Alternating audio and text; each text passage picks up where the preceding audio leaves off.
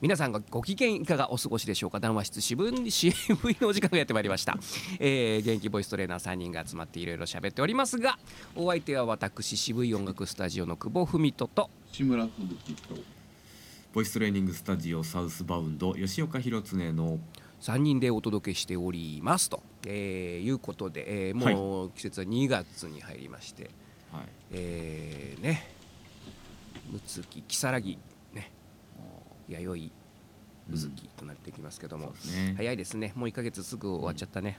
あ久保さんあのーうん。ヘリウムガスでも吸いました？吸いました。常に吸っております。健康のために。健康のために。なんでだろうね。なんでこうなっちゃうんだろう。さあ録音されてるのはどうなってるのかちょっとあれですけど。今ねだいぶヘリウムガスを吸ったような状態になっておりおますよ。怖いな。うんえー、スシローですよ。やっぱり。スシローうん、はい。スシロー問題がね。うん。あれ人事じゃないなって思うのはあの例えば自分の娘がうん。同じようなことをやらやらかしてしまった場合もうどうしようもないよね。あちなみにすいませんスシロー問題あの私ちょっとあ存じ上げなかった、あの今あの非常にまあネット界隈でもうん。にぎわわせておりますけど、要はあのスシローの、うん。えー回転寿司の、まあ、席に座ってですねはい。あの備え付けのお醤油があるじゃないですか。ボトルのお醤油があるんですけども、ん。あれをもう直飲みしたりとかですね、あとその回転そのレーンを流れてるお寿司につばつけたりとかですね。あとその、まあ、湯飲みがねあのうん。上にこのうん。置いてありますよね、うん。あの湯飲みをこうもう全部あの何口のところもベロベロベロベロ舐めてまた元に戻すという。まあいたずら動画ですわな、はいはいはいはい。まあもちろんそのありましたね。そうそうそう、う。ん。もちろん高校生ですよ、えーそれであのでまあそれがわーっと拡散されて、はいでやはりその同じような模倣犯といいますかね、うん、あのまあ多分それを見てやったというよりはそれをや拡散されたことによっていやいやいやまだ他にもこういうことやっとるやつがおるぞっていう過去の、えー動画を上げたやつもいると思うんです、はいはい。まあ、とにかくそういうことにおいてなんと、えースシローの株価がですねこれ160数億円下落したと。あ すごい。株もがもうすごい株価がめちゃくちゃ急落したんですよ。えスシロー関係なくないですか？でも。いやいやそういうスシローのそのまさにその直後に。うん。でスシローっていうのはちょっと前にねあの煽り商売やったんだよね。うん。ああーはいはいはいはい。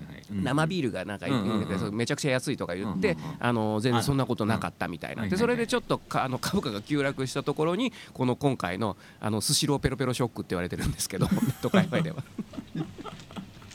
ペロペロって文字がもういっぱい浮かんでるからね今ね。そうそうそう。であのーなんだろう。まあスシローのその経営のねか会社としましてはあのとにかくもうこれは許さないと。厳正に対処すると。うん。でもう今すでにあのその高校生とあと親御さんがもう謝りに行ってもう涙ながらに謝りに行ってさもちろん週刊誌とかもインタビューしてるんだけどあのとにかく許さないと。うん。で今賠償額がまあこれはまあ週刊誌の記事ですけども賠償額がまあ一説によると110億円を超えるんじゃないかと。うんまあおそらく110億円ってことはないでしょうけども、はい。えーまあいろんなところのその経済関係のところからも法法律関係のところからの話でも、えー自己破産してもこれはえっ、と賠償を免れないとうん。いうことになってるらしいです。で、えースシローのその経営、えー会社としては、えー民事刑事両面で あのやっていくという。非常にこの強硬な姿勢。うん。うん、まあ当然ですよね。その株価が下落したもそうだしその今後安全面でもう経営の成り立たなくなる可能性があるわけですね。そのあの回転寿司っていうものが。うん。それはねとんでもないその株価下落だけじゃなくて今後のその設備投資とかあのそのね、えー従業員のマニュアルを書き換えたりとかとんでもないこれお金がかかりますよ。うん。まあ、これはあの本当に、まあ、いわゆるツイッターがバカッターと言われるに、ねあのまあ、以前もねありましたけどもね。あありましたね。コンビニのアイスケースに入ったりとか。ありましたね。うんうん。だからそのなんかほらどこでしたか？よあの牛丼のチェーン吉野家とかでもそういうのあったんじゃないですかねあのたて例えばなんか紅生姜とかね。あそうそうそう。だからそれもまたね、どんどんどんどん もう今このそのタイミングで出てきてこの間うん。ココイチのあの福神漬けをもう直で食べるやつとかうんうん。福岡のなんかうどん屋さんのあの天かすを、うんその天かすをこう分けるスプーンで持って頬張って食べるとか、とにかくそういうなんかもう頭悪いやつらがどんどん。どんどん増殖してるわけですよ。うんうん。ところがまあやっぱりこうもうおそらくまあその社会的制裁のこの前例を作るという意味でも、うん。あのスシローさんはもう全面的に強硬で強硬な姿勢を崩さない。うん。これはどうなるんだというね。あ ー気持ちはわかるだけにね。わかるよね。わかるけどそのまあ僕ら、まあ、これ結構いろんな人が言ってるんですけどぼ僕らがその高校生とか中学生の頃まあそこまでにはいないないけど、まあ、似たようなことっちゅうかねバカなことやるやつっていうのは必ずいたもんですしうんまあその時にたまたま僕らは携帯とその、ね、動画その SNS がなかったから良かったよねっていうそのねそうですねアラフォーアラフィフのおじさんたちは今非常に多いと思うんですよね。あのた確かにうん。だんだんと若い人たちの道徳倫理が欠けてる感っていうのは感じるんですけど、うんうん今言ったように見えてなかっただけで、はい。別に何も変わってないんじゃ変わってないかっていう。ないよね。多分あの いるいるこういうやつと思ったもんだって。お調子者がさ、うん、ただまあまあそのタイミング悪かったのはそのコロナ禍においてっていうところとそのまあ SNS によってバーッと拡散されちゃったっていうところですかね。でまあその企業としてはあの当然ですけども野放しはできないわけですよね。うんおおちょっと待てと。まあ、もちろんその人によってはなんだっけなそのその高校生に対してもうげんこつ一発で済ませりゃいいじゃないかっていうけどいやいやいや企業にとってはそんなもんじゃないよと。うんうん、だまあこういうことやったらこういうことになるんだよっていう、まあ、社会的前例でしょうね。これをもう今作る作るつもりなんでしょうね。これはちょっとあの歴史的な事件になると思いますね。日本日本人のその倫理を語る上で歴史的な事件になると思います。うん。多分これは語り継がれるんじゃないかな。うん。今後こういうことやったらこうなるよ、ね。昔話レベルでもう語り継いでほしい、スシローっていう回転寿司屋があってなってなりますよね、つばつけスシローとかいう名前であの、あの 昔話にしてほしいね。うん、具は空話にしてほしい、いやだからこれやっぱね怖いなと思うのはさ我が子がやった時ですよ。今回の一番の被害者はスシローももちろんそうなんだけど、うん。この高校生の親父親御さんだよね 終わったよねこれは。うんまあでも仕方ないですよ。方ややんなきゃいいだけの話ですから、ね。やんなきゃいいんだけど、うん。あのねそれまあ多分その親の教育が間違ってるからその結果だと言われるのはしょうがないとしても、にしてもだよね。う、ん。うん。いやこれぐらいのことやるやついるよね。これはちょっともう松代までレポートしてほしいなこの家族のこと。まあすごい。でも本当実際どうなるんでしょうね。るどうなるんだろうね。まあ110億って言ってもそのないものは払えないですから結局そのいやまあ結局自己破産は間違いないと思うんですけど、うん。まあ、あとはもうその上場酌量だったりとかはでも企業側はちょっと許せないよねまあそのそれだけ株価が、ね、下落したっていうことによってあの社員たちの生活にも影響が出てきたりとかですよね。と、うん。あのとんでもないことになるわけですから、まあそうですね。俺マジ自殺すんじゃねえかなと思うよそのお父さんとかは。もうい多分生きた心地してないよね今ね。まあそのこれでスシローの評判がまたもっと落ちるとかね。いやだから逆にそのネット界隈ではそのスシローを支援しましょうみたいなみんな食べて応援みたいな動きもまあある、うんうんうん。えーまあ恥ずかしながら私割と最近23か月前かなスシロー初めて行ったんですよ家族で、うん美味しいんだよねまあまあ、うん。僕行ったことないですね。うん、僕もなんかなんかね一回行ったんだけどなんかすんごい混んでて。うんなんか1時間待ちとかディズニーランドかぐらいな感じだったから、うん。もう行かねえよと、うんもう絶対行かねえと思ったんだけど、まあ、たまたま入ったところがあ入れんじゃんってなって家族で食べたらあれ？やっぱあそれは人気やなと思ったんですね。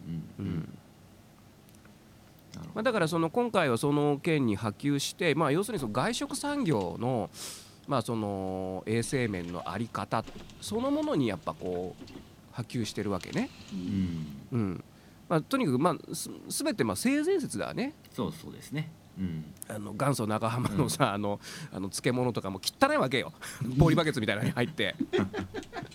ポポリバケツ言い過ぎやな。すごいでかいってあのバケツみたいなタッパーに入ってて、うんうん。でそこにバーンってこうあの菜箸が突っ込まれてあって、うん。で蓋も何もしてないわけ、うんうん 少々虫が止まってもまあそれはそのそういうもんやみたいな感じ、そういうものから全てこう見直すというかだそうすると当然外食産業のコストっていうのは上がりますよね。あのね。うん。おしぼりも全部このねパックのお手拭きにして、うん。えー醤油も全部あの小袋にして、うん。えーまあ漬物なんていうのはもう別料金ですよね。別料金で小皿に出していくような、うん、非常に面倒くさい世の中ですよ。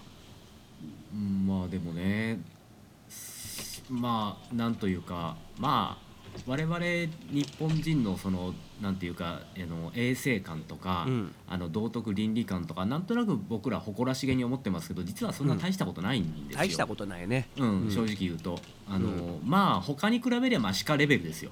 まあね。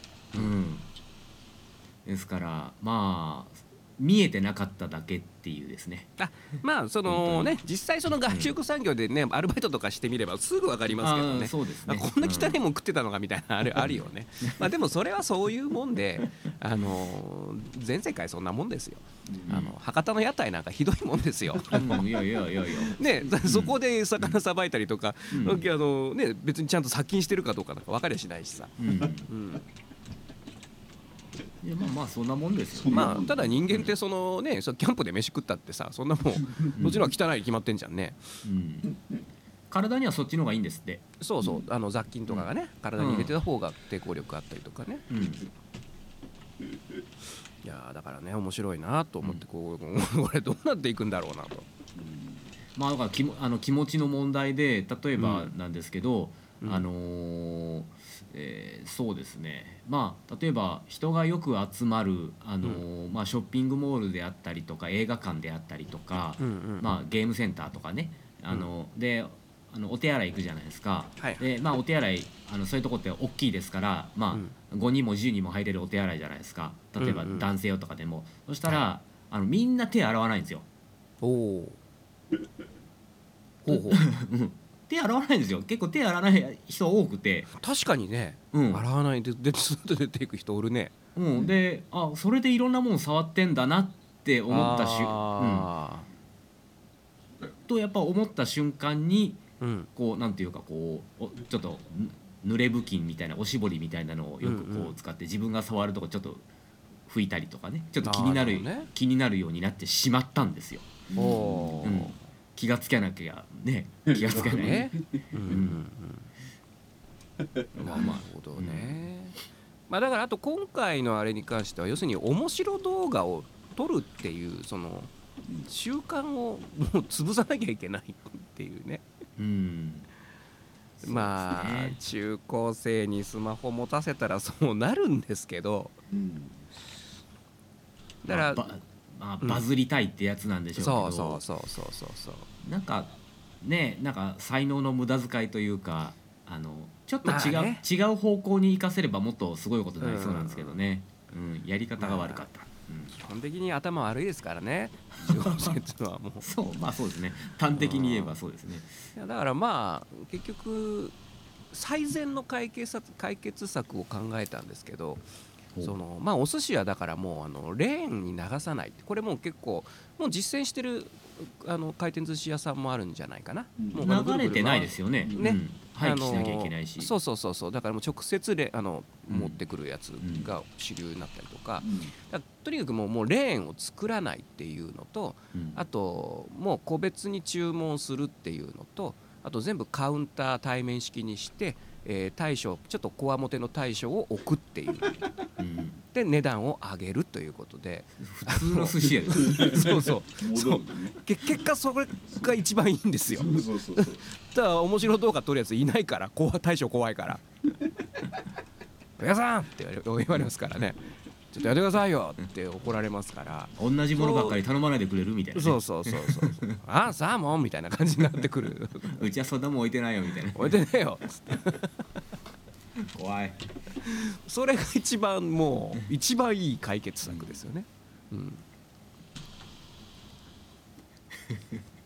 原点回帰。原点回帰。そうだから結局それは正解だったんだっていうね、うん。あお寿司ってそういうね。回すもんじゃなかったそうバカ食っちゃいけねえもんなんだと。バカ寿司食っちゃいけねえんだってね、うん。なればいいですよね、うん。だって駄菓子屋で面白動画撮ったってそんな問題なんないじゃないですか、まあ、駄菓子屋そっか。そうでもないか、うん、そういうことにすればいいと思いますよね。まあ、駄菓子屋なんてこう万引き動画とかありそうですけどね。ああそうね。だからそういうまあしょうがないよね多分中高生よ世の中の中高生全員にスマホを渡してなんか面白動画1本撮ってこいっつったら多分8割はダメなやつだよ。8割はダメなやつだと思うよ、面白いけどダメってやつですね、うん、うん、なるほど。ただ逆にそうしたらいいのかな。もう全員に面白動画撮らせる。でいかにそのそいつらの、あのーそのスシローの動画とかがいかにつまんなかったかっていうのを思い知らせる。うわ恥ずかしいあいつらあれで。まあそういうのデジタルタトゥーですからね絶対そうそうそうそうそう残りますからね、うんずーっと。そうするとそのなんていうか日本のコンテンツ作りのあの礎にもなっていいんじゃないですか、うん。うん、面白いとはこういうことを言うんだみたいなね。面白さを履き違えてる。っそういうことそういうこと。ていうことですね、うん。うん、うんなるほどなるほどうん。まあ、そういうシミュレーションを一回できるといいですねもう自由に何やったっていいからみたいな感じでね、それよね。うん、それそれ。ちょっと俺娘にやらせたい。うん。うん。なんか動画面白い動画一本作れっつって。パパが面白いって思うまで何回もやらせる。結構きついな。きついね。修行ですよね。カンフーの修行みたいなもんです面白いって難しいですよね。作ろうと思うと絶対作れなくなるんですよね。うん。そう、ん。だから結局そういう方向に行くよね。うん。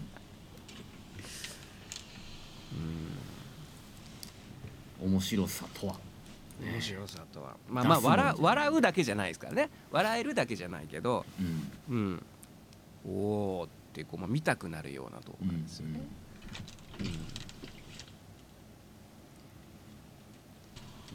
あそうかスシローペロペロショックですか。スシロペちょロペロっと調べてみよう。これはね怖いですよね。ペロペロでペロペロであそうですか。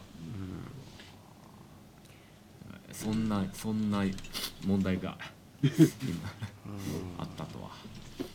まあ、だから結構言われてるのはその学校でもうそろそろその、あのーデジタルデバイスの使い方というか、うん。SNS の使い方をもうしっかり教えるべきだという声はまああってそれはもう全面同意ですね。SNS の使い方とか。基本はまあ使わせない方がまあいいんだけどとはいえやっぱりもう今の子たちってデジタルネイティブですから YouTube がもう生まれた頃からあって、ね、コメント欄とかあるわけだしその任天堂スイッチなんていうのもこう通信機能があるわけじゃないですか。う、んそうですね。うん、限結構限界があるなと思うんですね。まあねあの動物の森でもやっぱりそうそこいわゆる交流交流があるわけですからねう。友達とね。うちのうちの子は通信あの許可してないんでうんあら。らあのずっと狭い島の中で暮らしてるんだよ。ちょっとかわいそう。ちょっとかわいそうかわいそうでしょ？狭い島の中で自分の島だけしか出ていけないの。面白さが多分7割ぐらい減ってるんですよ。そうですねかわいそうだなと思ったけど。えーでもそれ例えば何歳ぐらいになったら解禁するんですか？一応、まあ、今もうスマホは与えてるんですね。ほう。ただし、えっともう基本的にその LINE だけ。LINE と、えーまあ、あのあ iPhone だけどサファリとかは、まあ、一応使えることは使えるけどあんま使ってないみたいだし YouTube は見れないようにしてます。おう。YouTube はあのスイッチで見れるからね、ああ、えーだからまあ基本は電話と LINE だけ、うん。でまあ中学生だったらまあ好きに使っていいよと、うんうんうん。うん。で今4年生だからあと2年だね。なるほうん。まあでもそれにしても結構 YouTube とかいろいろ見てなんかいろんな言葉覚えてなんか言ってきますよ。面白いなと思うんだけど、ど。うん。YouTube ね、うん難しいなそこの。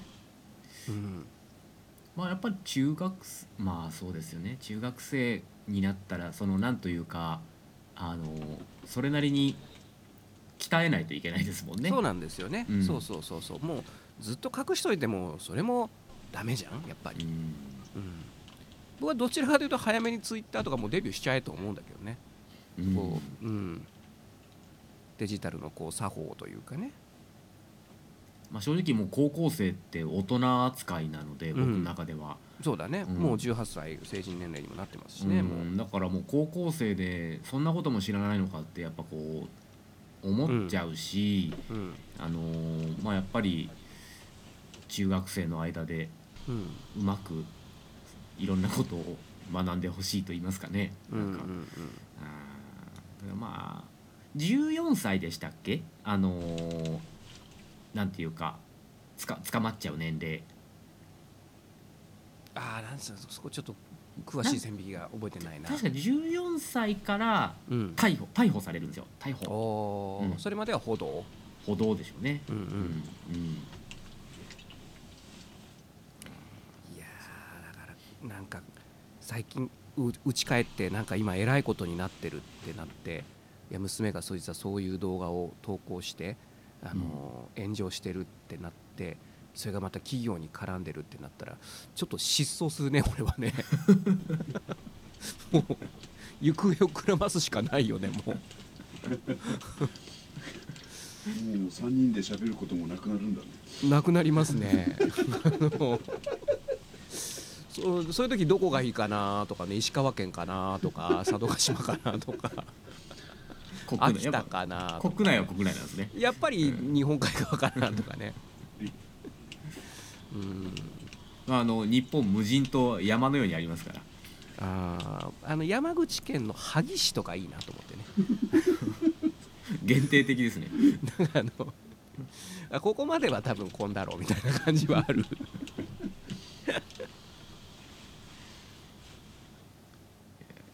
あの日本って、うん。まあ島国でたくさんの日本列島ですからたくさんの島からでき,、できてるじゃないですか、うんうん。いくつぐらい島あるか知ってます？すっごいいっぱいあるんだよね。すっごいあります。ありますよね。あれってその定義はあるんですか？例えば何平方メートルとかあいやないんじゃないですかね。ただがんいわゆるその岩礁岩礁かどうかかっていうところはあると思うんですけどだからえっ、と南沖ノ鳥島ですか、はいはい。ああそっかうん。そっか、が岩礁になるがギリギリのラインですよね。岩礁だから無理くりコンクリで埋めてでかくしてるような感じですよね。あれはやっちゃダメなんですよ。本当はね？うん、やっちゃダメなので、えっと波で削られないようにあそういう囲ってるんうん、囲ってるんですよね、うん。うんなるほどね。あのせココンクリで埋めてるのは中国です。ココンクリで埋めて島にしてしまったのは中国ですね。ああなるほどまああそこも何でもやりますからね。なんなら島作りそうだもんね。あれやっちゃダメなんですよ。であのー正確な数字ごめんなさい忘れたんですけど、うん。えっと、6400ぐらいあります。おおでほとんど無人島です。だよね。なんか、うん。あの福岡福岡市内の福岡は博多湾か、はい博多湾でその、えー遊覧船みたいなのがあるんですけど必ずなんかね、通るのがねこうちっちゃい無人島みたいな多分無人島なんですけどうん。ちっちゃい島があってうん。なんかそこに上陸するのが子供の頃なんか夢だったんですけども、うんうん。まあ多分何もないんですよね。そうそうそうそううん。僕もよくあのー友達のお親父さんがなんか金持ちでなんかヨットみたいなの持ってたんで、うん。あのーまあ目目に見える無人島ってやっぱいくつもあるんですよね。あの海海沿いに暮らしてたので、うん。あのーだからそこに行って海水浴とかやってましたね、うん。うん、いいですよね。いずれは島をねさだまさしのようにね買うんですね。うん。うん、久保アイランド、うん。グアイランド。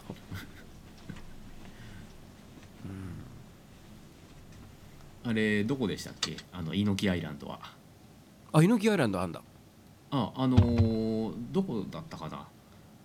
あのパプアニューギニア？違うな。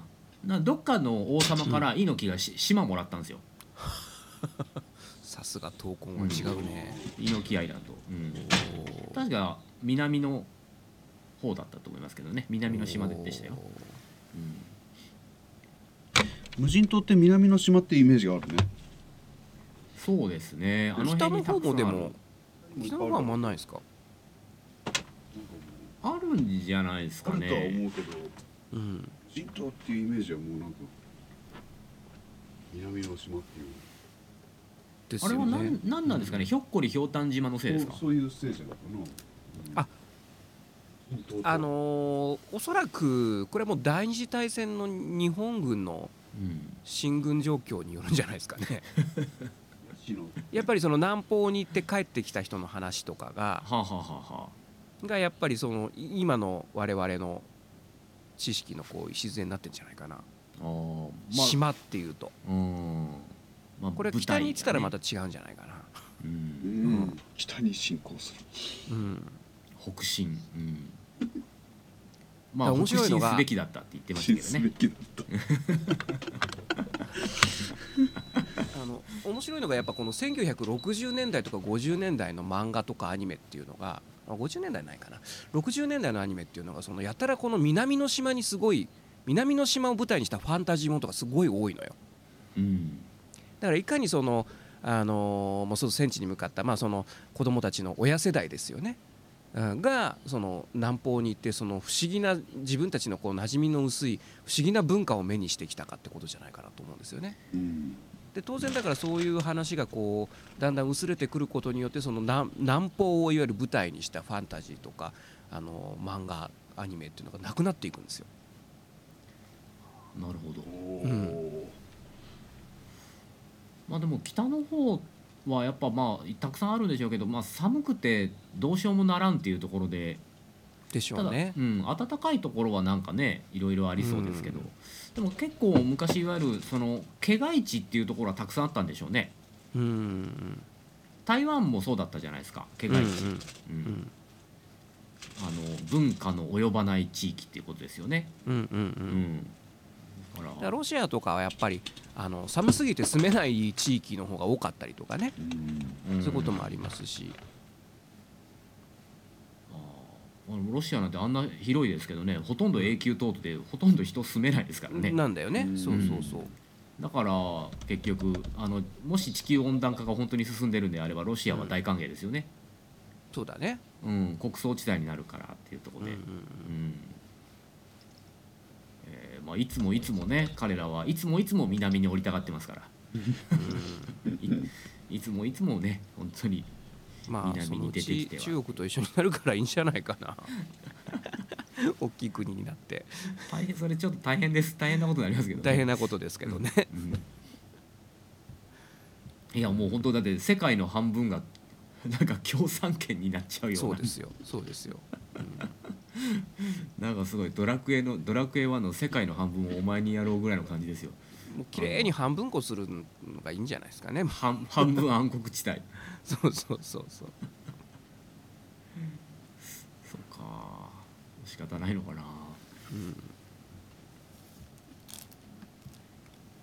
さあ今週はあとどんな話題がありましたかね、うんスシローペロペロショックはもう本当十分すぎるぐらいの衝撃的な、うん、いやそんなに株価が下がってるとは思わなかったです。しかもいやいやいやただのいたずらじゃなくてね、うん。うん。まあだからそのスシロー側としても終止符をね打ちたいんでしょうね。うん。これ以上ない形で。うん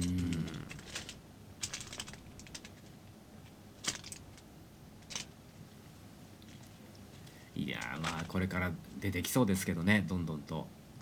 なんかうち,、まあうちもうちもみたいな感じでねやるんじゃないですか。そうね、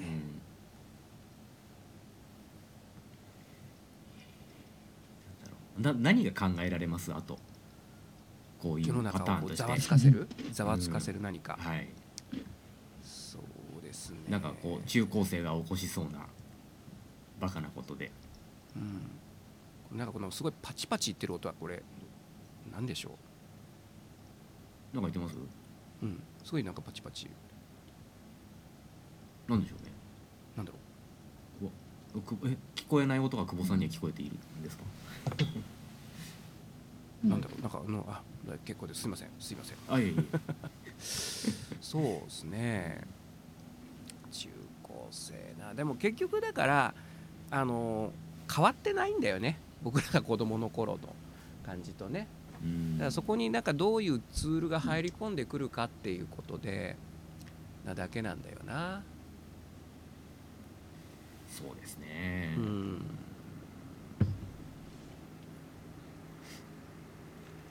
まあよく思うんだけどあのまあ今そのねあの SNS とかなんとかあるけど昔なかった時代あの女の子の家見に行ってたもん俺。こっちの方がやばいよなと思う え見に行ってたっていうのは？見に行きませんでした？あここに住んでんだとか。いや別にそんな毎日は行かないよ。毎日行かないけどあのへえあここなんだとかっていうぐらいのこと住をしたよ、ね。所を見るのは、楽しかったもんね。へー。僕は小学うん。ですよね。そうそ小学生の頃女の子と僕よく遊んでましたね。おお勝ち組。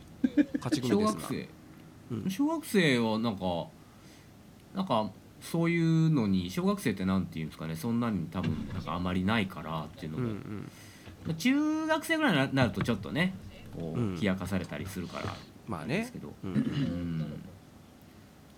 割と女の子んち出入りしてましたね。ねお姉さんいるからね。あの、多分そういうことじゃないですかね。ああそうですね、うん。ああそっかそっかそっか。ご兄弟がね。うんうん。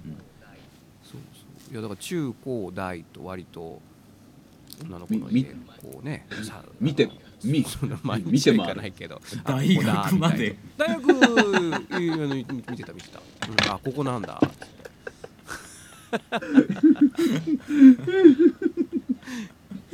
いやもちろんそんなあの気持ち悪いことしないよ。別にそのポスト見たりとかね。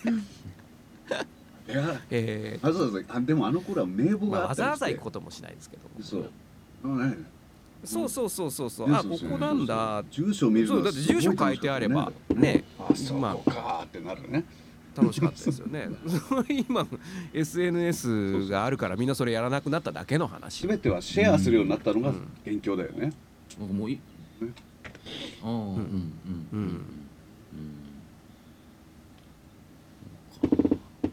今何ですか？そういったあの個人宅の住所とか電話番号とか基本的にないんでしたっけ？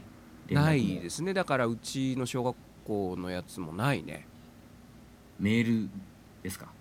メメールで連ールかな、うん。まあ、もしくはその要するに先生をもうハブにして先生に言ってですねなんかこうわなんか連絡網とかないと思う多分、うちあの、子供園保育園が、うん、あの専用の連絡アプリっていうのがあるんですよあーあーあーあうん、それでそれをインストールしてそこに例えば、あの向こうからも送られてくるしこっちからも欠席しますとかだったらそれを通じて連絡はいはいはいするっていう感じですね。ーうん。まあそれがいいよねやっぱり、ううん。ん、効率いいしあのもう今ねよそんちのその家庭の事情とか知られたくないし知りたくないじゃないですか。うん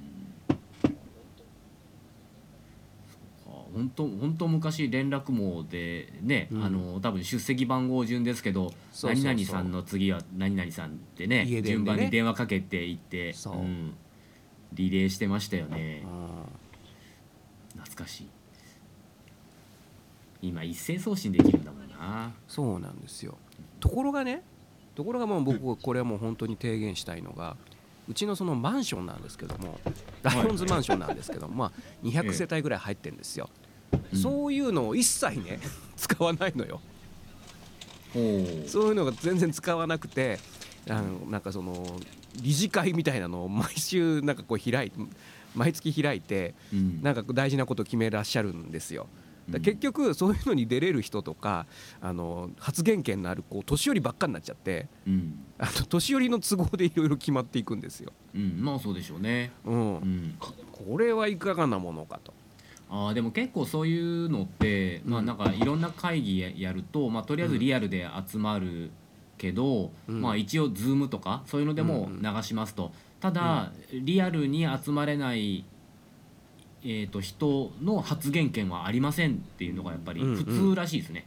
うん、いやそう、もう多分それはそれでそうなんだけど多分今そういったツールがあるから、うん。その住民投票みたいなこともね多分簡単にできちゃうと思うのね、うんその専用アプリ立ち上げるまでもなくまあなんか既存のその SNS とか、まあ、LINE でいいと思うんだけどうん。その公式 LINE みたいなこう作っちゃえばいいと思うんだけどそういうのを使わずにね アナログで出れるやつだけ出て決め事を決めていくっていうのはいかがなもんかと。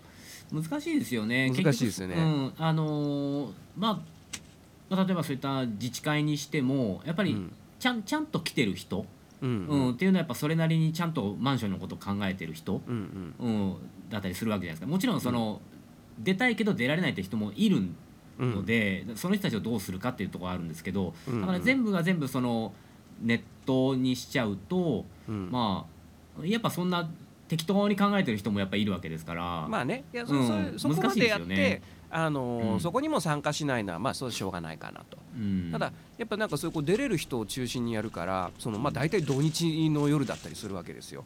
でこっちは土日の夜は うちも奥さんも忙しいわけですよ。そうですよね。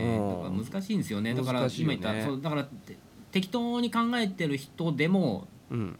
ポチッとできちゃうからうん。めちゃくちゃなことになりそうなんですよ。あまあねそれもあるかもしれないね、うんだからやっぱりリアルに出てきてくれてる人たちの発言権は重たくなるわけですよね。うん。まあ、だから僕もいずれじゃあ俺が理事長に立候補してやろうかなと。もう老害を一掃してやると。うちもうちのマンションはどのぐらいだろう？50世帯ぐらいなんですけど、うん。あの分譲マンションを賃貸してるんですよ僕は。あはははは。うん、だから、その自治会に出る権利がないんですよね。うん。あそうだからそこら辺も面白くてさ、うん。そのいやうちは賃貸だからみたいな感じで一切関わらない人とかもいるわけよね、うん、でただその人はなんかバカでかい自転車をこう家の前に置いたりするわけよ これね結構ね三谷幸喜あたりがね監督して映画にしたら絶対面白いと思うんだよね、うん。そのマンションの引きこもごもというか。その、なんかでもいろいろ大変だなって思っうん。たら最近なうちのマンションで、うん。あのうちのマンションって1階が駐車場になってるんですよ。うんうん。で2階から上が住居になってるんですけど、ううちはまあ3階借りてて、えーうちの家の大家さんと、あのー駐車場の大家さんおー。が違うんですよ。ややこしいねそれは、うん、でまあ、あのー駐車場を、まあ、一応借りてるんですけどうん。これ住んでる家の大家さんが変わるらしいんですよ、今度。ほ要はその今の大家さんが別の方に売るその部屋を売るっていうことなんですよね。うなるほどね、だからその住み続けていいんですけど、うん。その大家さんが変わるのでっていう多分家賃の振込先とかは分かんないですけどね。あの、うんうんうん。が変わると。でそこで問題なのが駐車場になるんですけどうん。なんかそのマンションの決まりでそのいそのなんていうかよくですねあのやっぱこう、まあ要は台数が少ないんですよ世帯に対しての。だだから、開くとすぐ抽選が始まるんです。うんみんな止めたいから。うん。うん、であの1回マンションを出ると、その当然駐車場も引き払わなければいけないんですね。あの、駐車場だけ借りるってことはできませんから、うんうん。ま、マンションの住人のための駐車場なのであのマンションを出たら駐車場も引き払わなければならない。で、うん。それが私たちに該当するっていうんですよ。だから私たち1回外に出てまた借り直すっていう形になるんですって、ほう、大家さんが変わるから、ほう。う。ん、だから駐車場も一回行き払わなきゃいけなくなって、ええ中で抽選になるらしいんですよなんですとそれなんじゃそりゃと思っていやだからさそれはあくまでもやっぱりそそう。マンションのそう。いう。決まりだけど、う。んでも結局そのもう。4年も5年も住み続けてるし、う。んね、やっぱそう。いう。理由であればってなんのかなと思ったらいやいやマンションの決まりなんでみたいな感じで。マジかと思いましてね。うわ融通きかねえなと思って。難しいね。うん。それだから、まあ、抽選に漏れたらちょっとそ外に借りなきゃいけなくなってるんですよ。ないや本当なんだそれなんですよ。そりゃなんだそりゃだね。はあってなりますよね。はあまあただそれもこういろいろ考えあぐねた結果だとは思うんですけどね、まあそれで決まったルールですからね。そうそうそうそうそう、まあいろいろんなその可能性を考えて、まあ、これが一番うん文句が出んのやないかっていう形がそこだっていうね、うん、難しいね。難しいですね。そうね。うん。いやいくらなんでもそれはだからねまあ結局ルールはルールなんだけれども、うんうん。まああのそういう事情もあるからいいですよってなるのかなと思ってました僕は。うんうん だって僕僕ら全く関係ないですもん。うん。本当に。何にも落ち度なくて。うん。大家ででもまあそれを知ってか知らずかまだその今の大家さんはその新しい、えーうん。人との契約をしてないので、ああなるほど。うん、まあちょっとそれを知ってか知らずかですけどね。まだ、うんいやいついつそうなるどうなるのか分かんないですけどはその話があったのが去年の夏ぐらいだったので、あうん。うん。もう半年、ねそう半年たね。もう半年経っていうかいしばらく待ってくれてるのかどうか分かんないですけどね、うん。そうですか。いやもう本当びっくりしましたよこれは。融通きかねえなって思いましたね 老害どもかなとか思いますよね。これ悪いけど。まあそう思っちゃうよね。どうしてやっもねぱり、うん。うん。まあただそのまあ何でもそうなんですけどもあの大きい会社がやることじゃないじゃないですか。まあ、極めて個人に近い人たちがまあそれぞれの判断でもってやるわけですからはい。まあそこは まあいろいろ考えた 考えた結果こうなったんやろうなと、うん。もう察するしかないよね。そうですね、うん。もう嫌嫌なら出て行ってっていう話そうですそうからねそうそうそうそうそう。うん。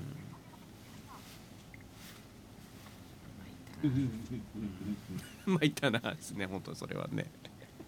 組織って嫌い。もううんいやまだねそのまあ言い方あれあれよくないですけどもそちらまだその駐車場代とかもねあの東京に比べればあのまあ高くはないでしょうしあの東京これ都内でもってなかなか空きのな少ない駐車場で、うん。なおかつ結構な金額家賃みたいな金額払ってるところだったらもう暴動ですよね、うん。うん、ね。ふざけるなと、まあ、うちは今1万5千円ですかねはいはいはいはい。うんまあでも安かないねそれでもね。まあ、1万から1万5千が相場ですかね、うん。街中だと。うんうん。まあちょっと田舎行けばね2000円とか3000円とかあるんですけどねね。月に、うんうんううんん。そうですか。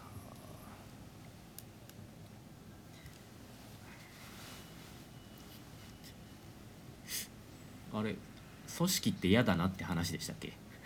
えーっと組織あのいや個人も面倒くさいよねって話。個人の裁量っていうのももう個人の裁量はもうどうにも何も言えないですからね、うん。そうね。これがルールだですからね、まあ皆さんおお気を自治会にはお気をつけください。そうですね、うん気をつけたい、うん。いや本当どんなルールがあるかわかんないですからね。いやーほんとほん。と、うん、だからあの民族学的なさこの過疎の村とかにある飲酒とかねもうそういうことになったりするうん。しますからね。犬神家みたいなさ、うん。うん。あのーほ憲法のねあのー日本の憲法は全て明文化されてますけどヨーロッパって明文化してないものがあるんですよね。あー。うん、それななんとかっていうやりあのちゃんと名前があるんですよ、うんうんあの石村さんご存知ないですか？憲法学部の。あのだからそのえいわゆるその慣習にのっとってもうそれはもう暗黙の了解的にあるからっていうのがあるんですよ。明文化されていない憲法、うんまあ何精神かわからないですけどね。うん。うんうん。だからまあそういうのもじゅまあまあ往々にしてあるでしょうっていうところですよね、うん。言わなくてもわかるよねみたいなね。うんうん。うん社会通念上っていうやつうんね、うんうん。はいそうそこがだから難しいんだよね。いやだって俺そんなこと考えたことねえもんっていうやつがいたりするわけだよね。うん、うんもちろんね。うん、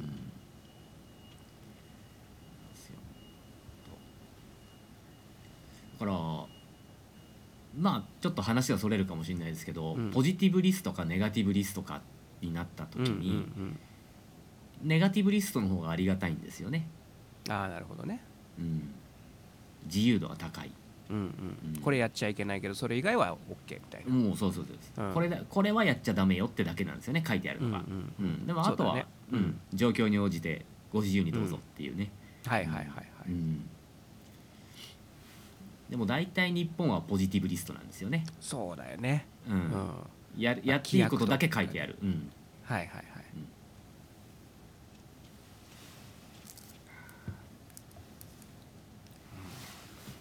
大変だ大変だ、まあ、今日もいろんな いろんなお話をしてまいりましたが。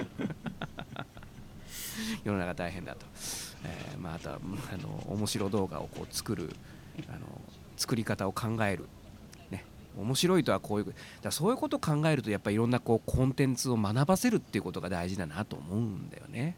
ちっちゃい頃からね。教養ですね。教養ですよ、うん、そうそうそうそう。うん。やっぱ本読んでるやつとか本めちゃくちゃ読んで、まあ、漫画も含めていいと思いますけどぱい読んで、まあ、その映画とかもね、まあ、アニメでもいいですよ。いっぱい見てるやつは多分そんなことやらないと思うんだよね。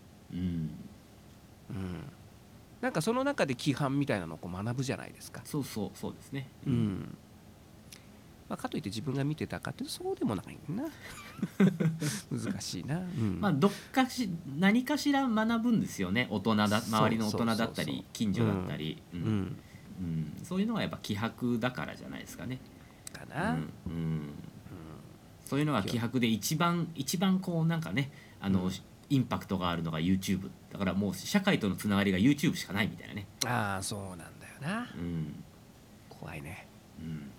うん、ちょっと考えなきゃいけない。ですね、うん。あとお父さんが無事であることを俺は祈る。その高校生の、ね。うん。死ぬなよと思う。うん。気持ちは分からんでもないが。うんといったところで今日もお届けしてまいりました。はい、えーお相手は渋い音楽スタジオの久保文人とボイストレーニングスタジオサウスバウンド吉岡弘恒の3人でお届けしました。また次回お会いしましょう。さようなら。さよなら。波形の外観40現在の1一時停止